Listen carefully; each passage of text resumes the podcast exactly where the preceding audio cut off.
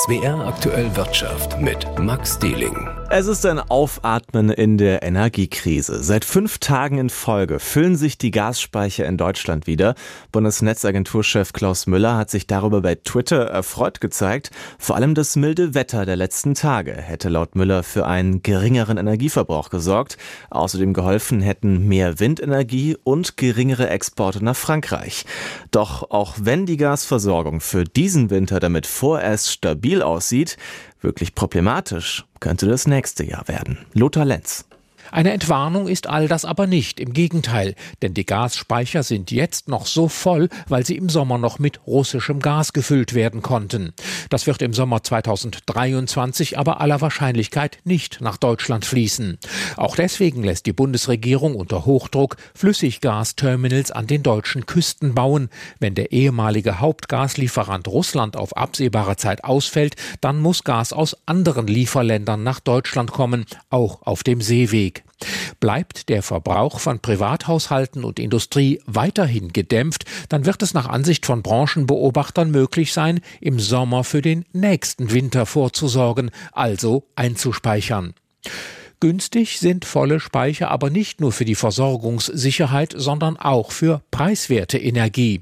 Weil auch andere europäische Länder sparen und zurzeit genug Gas haben, ist Gas momentan günstig. Mit rund 90 Euro pro Megawattstunde kostet Gas zurzeit an der Energiebörse nur noch so viel wie vor dem Angriff Russlands auf die Ukraine. Doch auch wenn sich aktuell die Energiekrise entspannt, bleiben die Aussichten für die deutsche Wirtschaft im kommenden Jahr pessimistisch. Rund 50 Branchenverbände hat das arbeitgebernahe Institut der deutschen Wirtschaft jetzt nach den Perspektiven für 2023 befragt. Und die Perspektiven fielen trüb aus, mit wenigen Lichtblicken. Wolfgang Landmesser berichtet. Wie jedes Jahr zu Weihnachten hat das Institut der deutschen Wirtschaft die Stimmung der Unternehmen abgefragt. Negativ betroffen sind vor allem Unternehmen, die für die Herstellung ihrer Produkte viel Energie brauchen. IW-Präsident Michael Hüter. Also von der Energiewirtschaft angefangen über die Eisenstahlindustrie, Gießereien, Chemie, Metallverarbeitung, Maschinen- und Anlagenbau haben wir durchweg ein deutlich schlechteres Stimmungsbild, als das vor einem Jahr der Fall war. Das relativiert ein bisschen bei der Automobilindustrie, die sagt es genauso wie vor einem Jahr. Das aber macht deutlich, dass die deutsche Automobilbranche in einem Transformationsprozess ist, der einfach einen längeren Atem benötigt. Von 49 befragten Wirtschaftsverbänden rechnen 30 mit einem Rückgang der Produktion. Bei den meisten hat das mit den extrem hohen Preisen für Gas und Strom zu tun. Bei der Bauwirtschaft dagegen drücken vor allem die deutlich gestiegenen Zinsen auf die Stimmung. Das verteuert die Immobilienkredite und dämpft die Bereitschaft zum Bauen. Noch vor einem Jahr rechnete die Mehrheit der Branchenverbände mit einem höheren Output. Kein einziger Verband ging von niedrigeren Produktionszahlen aus.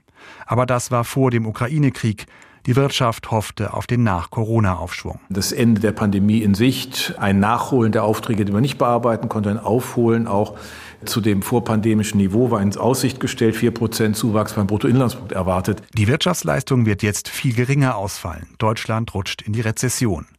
Aber in der Umfrage steckt auch ein bisschen Hoffnung. Immerhin jeder vierte Branchenverband rechnet mit einem größeren Angebot. Wie Gastgewerbe und Tourismus, die eine bessere Stimmung haben, was sehr verständlich ist, weil vor einem Jahr dann doch noch die Pandemie deutlicher durchgewirkt hat. Aber man muss die Lichtblicke schon sehr genau mit der Lupe suchen. Bei den geplanten Investitionen ist das Gesamtbild besser.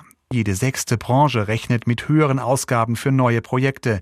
Hintergrund, vor allem die Autoindustrie muss Tempo machen, um den Umbau Richtung Elektromobilität zu schaffen und entsprechend mehr Geld ausgeben. Positiv an der Umfrage ist vor allem eins. Die meisten Unternehmen wollen ihre Belegschaft stabil halten, weil sie den Fachkräftemangel im Blick haben, sagt der Präsident des Instituts der deutschen Wirtschaft. Und wissen, dass es sehr viel mühsamer ist, Beschäftigte wiederzugewinnen. Jetzt zählt es als Arbeitgeber, ein sicherer Arbeitgeber zu sein. Das ist gut für die Menschen, aber auch für die Wirtschaft insgesamt. Denn der private Konsum ist im Moment eine Stütze für die deutsche Konjunktur, trotz der hohen Inflation. Wenn jetzt auch noch die Arbeitslosenzahlen steigen würden, könnte die Rezession noch viel krasser ausfallen. Wolfgang Landmesser, Köln. Die Übernahme von Teilen der italienischen Fluggesellschaft ITA Airways durch die Lufthansa steht offenbar kurz vor dem Abschluss. Noch in diesem Jahr möchte die deutsche Fluggesellschaft ein Abkommen unterzeichnen. Anna Giordano. Die Lufthansa habe alle von der italienischen Regierung gestellten Bedingungen akzeptiert, berichtet die römische Zeitung Il Messaggero. Danach soll die deutsche Fluglinie zunächst nur einen Anteil von 35 Prozent an ITA Airways halten. Die Quote soll aber nach und nach aufgestockt werden. Die Lufthansa werde weitgehend freie Hand im operativen Geschäft haben. Der italienische Staat soll aber zunächst noch strategische Entscheidungen über ITA Airways einsehen dürfen. Die Lufthansa lehnte eine Stellungnahme zu den neuesten Verhandlungen ab. Der römischen Zeitung zufolge will die deutsche Fluggesellschaft zwischen 200 und 250 Millionen Euro bei ITA Airways investieren. In dieser Woche sollen in Italien die letzten Hürden für die Teilprivatisierung genommen werden. Unter anderem muss das Dekret noch den Rechnungshof passieren. Noch vor Jahresende wollen Lufthansa und ITA Airways laut Messaggero ein Abkommen unterzeichnen. Die Lufthansa bekundet schon seit Jahren Interesse an einer Tochter in Italien. Das Land ist nach eigenen Angaben ihr wichtigster Auslandsmarkt in Europa. Rund um Weihnachten waren noch nie so viele Menschen mit dem Fernzug unterwegs wie in diesem Jahr. Das hat die Deutsche Bahn mitgeteilt. Demnach waren es rund 3,2 Millionen Menschen und damit doppelt so viele wie im Vergleich zum Vorjahr. Auch der bisherige Spitzenwert aus dem Jahr 2019 wurde übertroffen. Damals waren es noch gut 2,8 Millionen Reisende. Die Deutsche Bahn setzte rund um Weihnachten 80 Sonderzüge ein, um die Nachfrage bedienen zu können. Vor über 20 Jahren waren in Deutschland die sogenannten Euro-Starter-Kits sehr beliebt. Mit genau solchen Kits machen sich derzeit auch die Menschen in Kroatien vertraut. Ab Sonntag gehört Kroatien zum Schengen-Raum. Das Reisen wird dann einfacher, Grenzkontrollen fallen weg und fast vier Millionen Kroatinnen und Kroaten bekommen dann eine neue Währung. Weg mit der Kuna und Hallo Euro. Über die Euro-Stimmung in Kroatien und die Chancen mit der neuen Währung berichtet Florian Haas.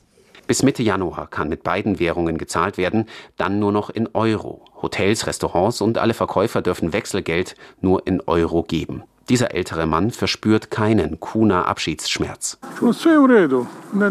Der Euro ist in Ordnung. Ich erwarte keine Probleme. Und Kuna? Nein, der Euro ist besser. Und letztendlich, wer Kuna hat, wird auch Euro haben. Und wer nichts hat, der hat so oder so Probleme. Und die haben viele in Kroatien. Inflation, hohe Lebenshaltungskosten, recht niedrige Löhne und nun die Sorge, dass die Preise aufgerundet werden, alles also noch teurer wird. Dieser Blumenhändler in Zagreb geht davon aus. Definitiv schlecht. Es wird noch weniger Geld geben. Preise werden noch mehr steigen. Und das kann für einfache Bürger nur schlecht sein. So war es letztendlich auch in Deutschland. So war es auch in Österreich. Um die Ängste gerade der Gering- und Normalverdiener zu lindern, müssen Geschäfte die Preise seit Monaten sowohl in Kuna als auch in Euro ausschreiben, auf den Cent genau. So soll das bis Ende 2023 bleiben. Und wer unbegründet zu viel draufschlägt, kommt auf eine Art schwarze Liste, die öffentlich, also wohl online einsehbar sein soll. Christian Stanicic, Direktor des kroatischen Tourismusverbandes, ist überzeugt, die Übernahme des Euro ist für Kroatien neben dem Beitritt zum Schengen-Raum ganz sicher eine der größten außenpolitischen Errungenschaften. Der Euro wird meiner Ansicht nach vor allem auf zwei Segmente des Tourismus starken Einfluss haben. Erstens wird der Aufenthalt der Menschen in Kroatien einfacher sein und ihnen mehr Qualität bringen. Menschen werden nämlich nicht mehr Umrechnungen in Kuna und Euro machen müssen. Der Einblick in die Preise unserer Angebote und Leistungen wird klarer sein. Und zweitens entfallen die Umtauschkosten von Euro in Kuna und umgekehrt. Besonders wichtig seien die Touristen aus Deutschland Deutschland. Jetzt mit dem Euro sollen Öko-, Gastronomie- und Kulturangebote verbessert werden, damit nicht nur im Hochsommer mehr Besucher kommen. Die renommierte Ökonomin Maruschka Wiesek vom kroatischen Wirtschaftsinstitut sieht Chancen und Risiken. Für Handel und Tourismus sei der Euro gut, sagt sie, aber langfristig helfe das nicht gegen die strukturellen Probleme. Die Bürokratie sei zu groß, die Industrie zu unproduktiv, der Tourismus als Standbein zu wenig, um dem Land Wohlstand zu bringen. Wiesek sieht Parallelen zu Griechenland, aber beruhigt, glücklicherweise sei die kroatische Wirtschaft so klein, dass eine Rettungsaktion im Falle eines Falles nicht teuer werden würde. Florian Haas, ARD Studio Südosteuropa. Weitere Corona-Lockerungen in China sorgten heute für Kauflaune an den Aktienmärkten. Und damit kommen wir zu Volker Hirt an der Frankfurter Börse. Alles auf, keine Beschränkungen, koste es, was es wolle und seien es Hunderttausende von Menschenleben. So wenig empathisch es auch ist, dem Aktienprofi gefällt das. Denn die vorigen Lockdowns waren unberechenbar in ihrer Härte und Dauer. Auf absehbare Zeit wird das vorbei sein und Lieferketten endlich wieder funktionieren. Das ist die wenig christliche, nachweihnachtliche Botschaft an der Frankfurter Börse, wo Kurse heute steigen. Der Primus beim DAX ist heute die Aktie der Porsche AG mit einem Plus von 2,5 Prozent.